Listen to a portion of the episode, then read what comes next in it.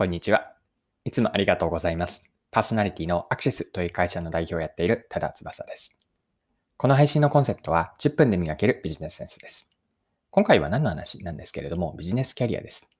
こうアニメとか漫画のキャラクターがいて、私のお気に入りのキャラクターが何人かいるんですけれども、その共通点を取り上げて、そこからビジネスキャリアへの応用を考えていければと思っています。で具体的にキャラクターの名前を先に言っておくと、ワンピースのエースとか、あと、鬼滅の刃の煉獄、あと、キングダムのオキですね、6章のオキ、このあたりからキャリアで学べることを皆さんと一緒に掘り下げていければと思っています。それでは最後までぜひお付き合いください。よろしくお願いします。はい、え今回はキャリアの話です。で、内容がですね、大きく3部構成になるかなと思っていて、3つというのは具体、抽象、横展開。この3つで構成をしていきたいと思います。で、具体というのは最初に私が先ほど取り上げたアニメとか漫画のキャラクターがいて、エースとか煉獄なんですけれども、そのキャラクター、彼らにどういう私自身が思い入れがあるかという話を紹介できればと思っています。これが1つ目の具体です。で、次に抽象化なんですけれども、その好きなキャラクターに共通することに何があるのかなというのを、うんと、掘り下げていって、で、これを、抽象化するのが、えっ、と、3部構成の2つ目。最後にそれを横展開してビジネスキャリアに応用できればと思っています。はい。で、これは以前に私の話なんですけれども、漫画のワンピースってありますよね。皆さんワンピースって読まれてますか？読んだことはあるでしょうか？で、漫画のワンピースを読み進めるのが以前にですね、止まってしまった時期があったんですね。まあ、それはどういうこうストーリーの展開だったかというと、主人公のルフィがいて、エースって言いますよね。ルフィの兄です。で、エースが死んでしまったことによって、こう、読み進めるのが止まってしまったんです。というのは、私にとってエースはワンピースで一番好きなキャラクターなんです。で、そのエースが死んでしまったストーリーにショックを受けてしまって、その先が読めなくなってしまって、一時的にワンピースから離れていったっていうことがありました。で、同じことがですね、鬼滅の刃でも起こったんですね。で、それは誰かというと、鬼殺隊の一人の炎柱の煉獄教授郎です。でちなみにですが、エースと煉獄って共通点多いと思わないですかね？具体的には、こう、火がありますよね。被験のエースと炎柱の煉獄です。で、さらに主人公、ルフィは、えっと、エースのことを慕っていたし、えー主人公の、えっと、鬼滅の刃の主人公の炭治郎は煉獄教授郎を慕っていました。またそれ以外にも共通点として、こう最後の瞬間ですね、主人公の目の前で2人はそれぞれ殺されてしまうんです。でそこから自分の力が及ばなかったことに主人公、まあルフィと炭治郎は苦悩して、で最終的にはしかしなんですけれども、主人公は悲しみとか挫折を乗り越えて強くなって、まあ、人としても成長する。こんな共通点がエースと煉獄教授にはあるなと思ってます。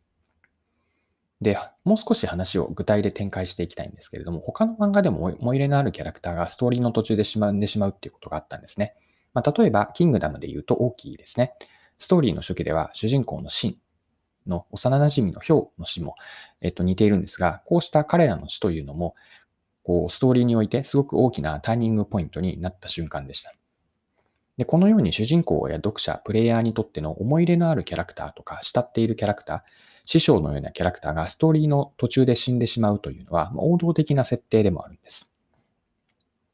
はい。で、ここまでが具体の話だったんですけれども、今までの話、まあ、エースとか煉獄の死というのをより一般化してみると、どういうことが言えるでしょうか。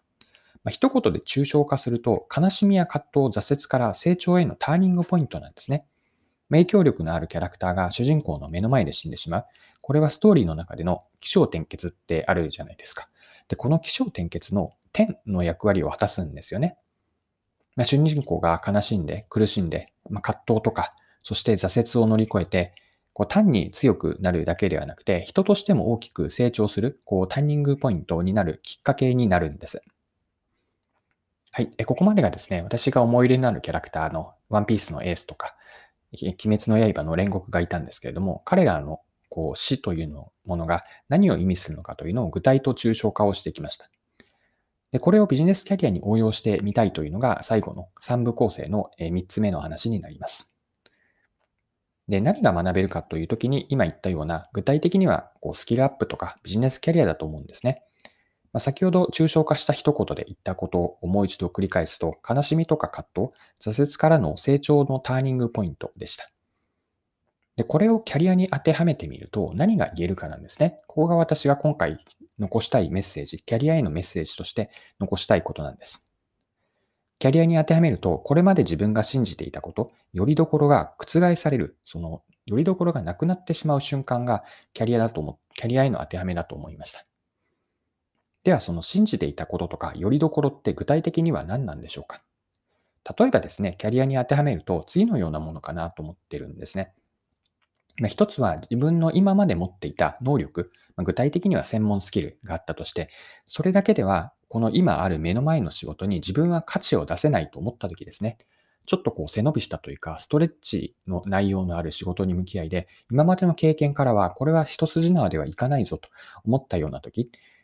これが自分の信じていたこと、よりどころが覆される瞬間、キャリアにおいてですね、言えると思うんです。で、他にはこれはマーケティングの文脈が多分に入っているんですけれども、マーケットとか消費者、顧客への自分のこれまでと理解と違って何か全く新しいトレンドとか価値観が起こっているとき、こう伺い知れたときです。まあ、端的に言うと、例えばコロナ禍による消費者の価値観の大きな変容というのもこれに含まれるかなと思います。で、他には過去の成功体験とか自分の知識、知見がこう何か否定されるような状況、こうした時も自分の今まで信じていたこと、よりどころというのが覆される瞬間なんです。まあ、確かにこれらって漫画でのキャラクターが死ぬというほど大げさなものではないかもしれないです。まあ、しかし、明らかにこれは私の経験からも言えることなんですけれども、こうした瞬間、何か自分の信じていたもの、持っていたものがこう崩れるような瞬間って、明らかにキャリアでのターニングポイントになるんですね。で、もう一度アニメの話、漫画の話に戻すと、まあ、エースとルフィ、あとは煉獄と炭治郎、まあ、それぞれから教えられたのは、失敗とか挫折が起こった後に、その次にじゃあどうするかなんですよね。漫画では主人公が悲しみと挫折から立ち直って強くなっていきました。で、これと同じこと、つまり、私たち自身も一人のビジネスパーソンとして、キャリアというこう一つのストーリーがありますよね。そのキャリアストーリーにおいて、まあ、変化をして成長へのターニングポイントにできるかなんですね。で、これが、あの、今回、えっと、エースの死とか、煉獄の死からビジネスキャリアに当てはめた時の、いかにそういった自分が信じていたこと、持っていたことが崩れそうになった時、覆されそうになった時に、それでもどうするかと、そのある意味挫折に近い状況において、こう乗り越えられるかどうか。これが私が今回ここでメッセージを残しておきたくて、これからも自分自身で意識したい、意識していきたいことです。はい。今回も貴重なお時間を使って最後までお付き合いいただきありがとうございました。この配信のコンセプトは10分で磨けるビジネスセンスです。これからも更新は続けていくので、よかったら次回もぜひよろしくお願いします。それでは今日も素敵な一日にしていきましょう。